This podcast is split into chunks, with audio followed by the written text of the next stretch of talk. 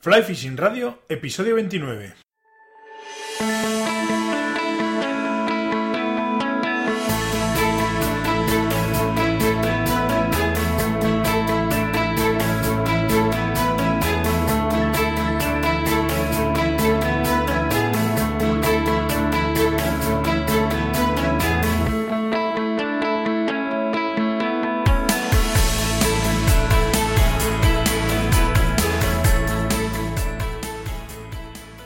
Bienvenidos a un nuevo episodio de Fly Fishing Radio, el primer podcast de pesca con mosca en español. Soy Miquel Coronado y durante la próxima media hora vamos a hablar de pesca con mosca.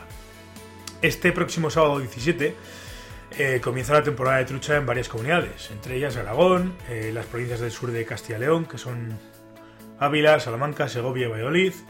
Eh, el domingo 18 comienza también la trucha y el salmón sin muerte en Asturias, así que mucha suerte y buena pesca a todos los que desvedéis en estas comunidades.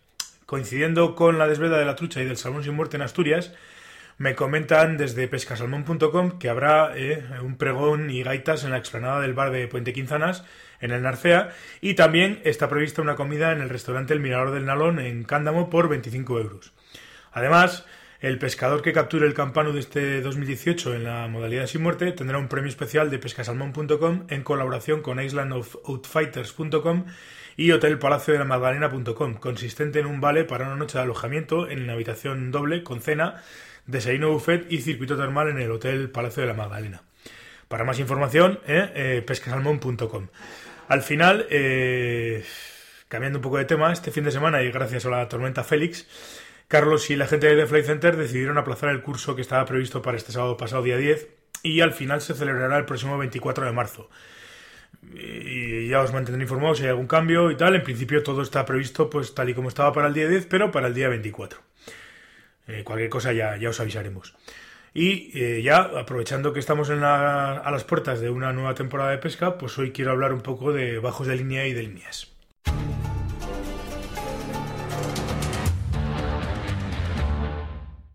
En la pesca con mosca, al contrario que en otras técnicas, el señuelo es por lo general tan ligero que tenemos que servirnos de la línea para poder lanzarlo a una determinada distancia.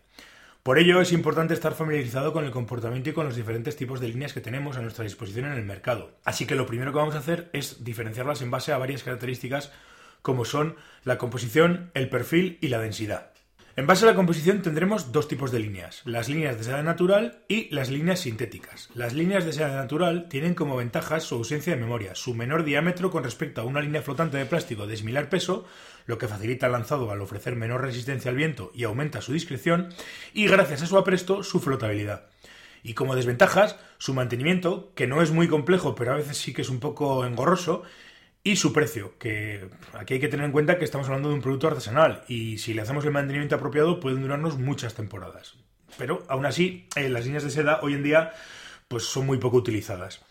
Y luego tenemos las líneas sintéticas, que son las más extendidas en el mercado eh, y su principal ventaja son la gran cantidad de líneas específicas disponibles. Pues tenemos una línea para cada, para cada ocasión o para cada tipo de, de escenario o incluso especies, una amplia variedad de precios, lógicamente, y un escaso mantenimiento. En base al perfil tenemos líneas paralelas, hoy en día prácticamente en desuso, son líneas que tienen el mismo perfil a lo largo de toda su longitud y es un perfil muy típico para líneas de seda natural. Las líneas de T, líneas de doble uso, que tienen el mismo perfil por las dos puntas, lo que nos permite, al igual que con las líneas paralelas, darle la vuelta a la línea cuando se nos estropea de un lado y utilizar el otro. Y las líneas WF, líneas de peso adelantado, que son líneas con perfiles muchísimo más específicos que las líneas de T. En base a la densidad tendremos líneas flotantes F con densidad menor que el agua, líneas hundidas S con densidad mayor que la del agua. Las líneas pueden tener diferente grado de hundimiento dependiendo de la densidad. Cuanto mayor sea la densidad, más rápido se van a hundir. Líneas de punta hundida F barra S, líneas cuya punta es más densa que el agua y se hunde y el resto de la línea es flotante, y líneas intermedias I, de densidad similar al agua, que se hunden muy lentamente y si las engrasamos son líneas que, que flotarían. Vamos a hablar ahora del peso de las líneas. Según la norma de la AFTMA, Asociación Americana de Fabricantes de Aparejos de Pesca, la manera de numerar una línea es en base al peso en granos de los 30 primeros pies de la línea.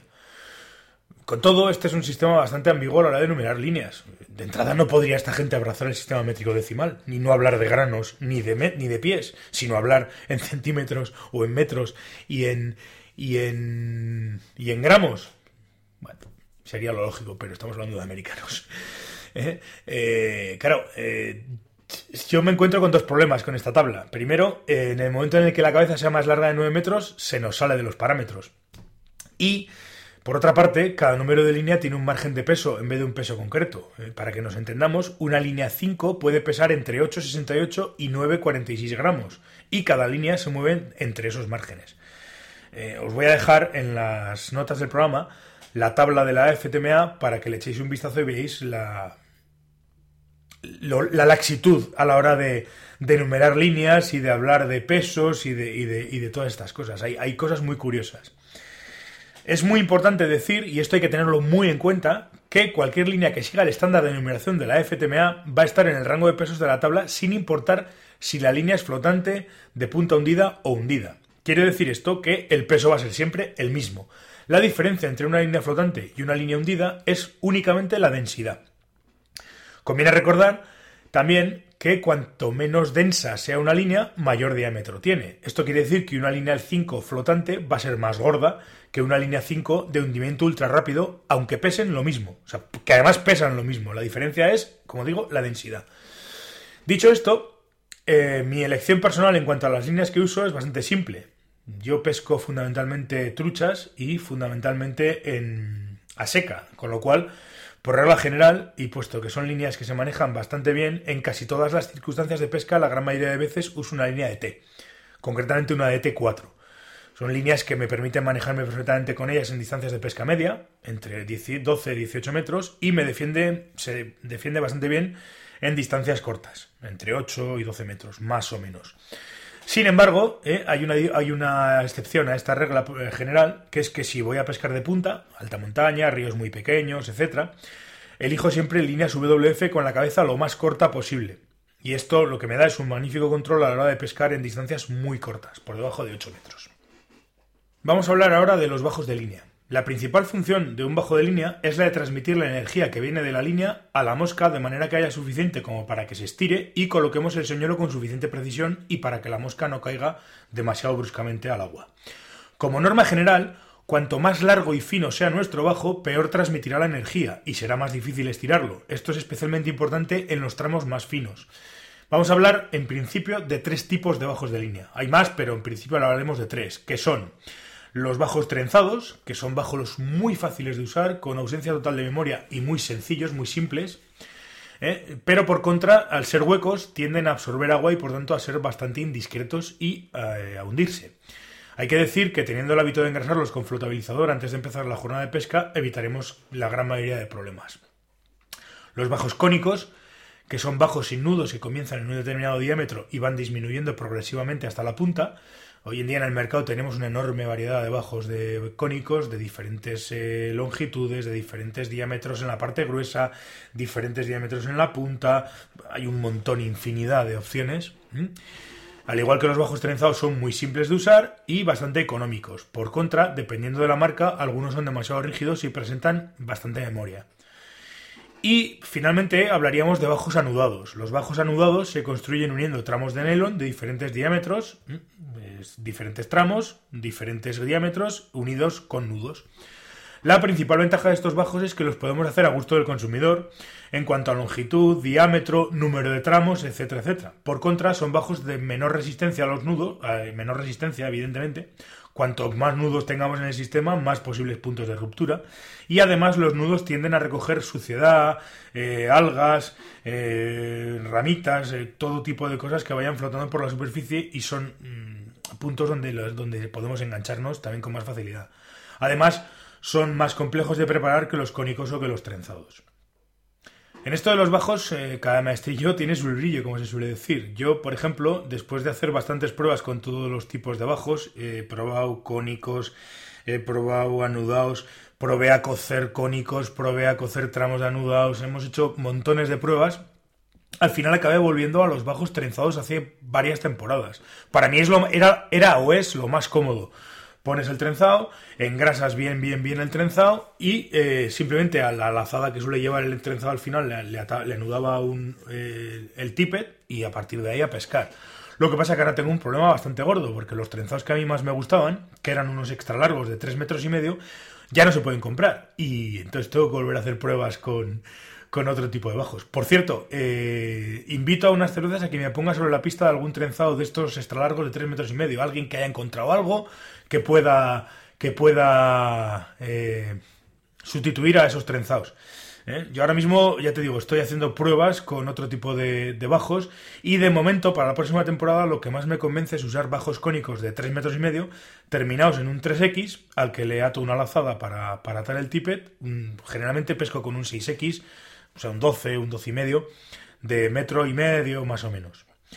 Por si queréis hacer vuestros propios experimentos con los bajos, os voy a volver a dejar en las notas del programa la tabla de bajos de Alejandro Viñoles, que hablamos en el episodio 22 eh, sobre la, tabla y la dejé también en las notas de aquel programa, pero os la voy a volver a dejar. Antes de acabar, y en caso de que os decidáis a hacer pruebas con los bajos anudados, quiero comentaros algo sobre los nudos de utilizar. Eh, yo recomiendo, hay montones y montones y montones de opciones de pruebas y de, y de gente y de, tipos de nudos, pero yo los bajos, los nudos que, que más, que mejor resultado me han dado siempre, eh, han sido los siguientes. Para unir dos tramos de nylon de muy diferentes diámetros, para mí el mejor nudo, el, nudo que mejor resultado me ha dado, ha sido el nudo de cirujano con dos vueltas. Para poner una lazada, tanto en la punta del bajo como en la del tippet, os recomiendo hacer una, una lazada perfecta, el Perfection Loop que se llama. Y finalmente, en cualquier caso que usemos lazadas, para unir un tippet y un bajo, recomiendo que uséis la unión lazada con lazada, el loop to loop famoso de, de la, unión loop to loop. Os voy a dejar eh, vídeos de los tres nudos en las notas del programa. Esto es todo por hoy. Eh, vamos a ir cerrando el programa. Si queréis eh, hacer alguna puntualización, algún comentario o queréis alguna consulta sobre lo que hemos estado comentando hoy de líneas y de bajos, me lo podéis hacer llegar en, o bien en un comentario o bien en un, en un formulario de contacto. y estaré encantado de comentar con vosotros lo que sea. Gracias por estar al otro lado, gracias por hacer que este podcast sea posible, gracias a todos los que me dejáis valoraciones de 5 estrellas en iTunes, gracias a los que me dejáis vuestros comentarios y me gustas en iBox. Eh, suerte a los que vayáis a desvedar eh, este próximo fin de semana, aunque por lo que he visto están los ríos como para, como para meterse. Y nada, eh, nos volveremos a escuchar el próximo martes en un nuevo episodio de Fly Fishing Radio. Hasta entonces, portaos bien y sed buenos.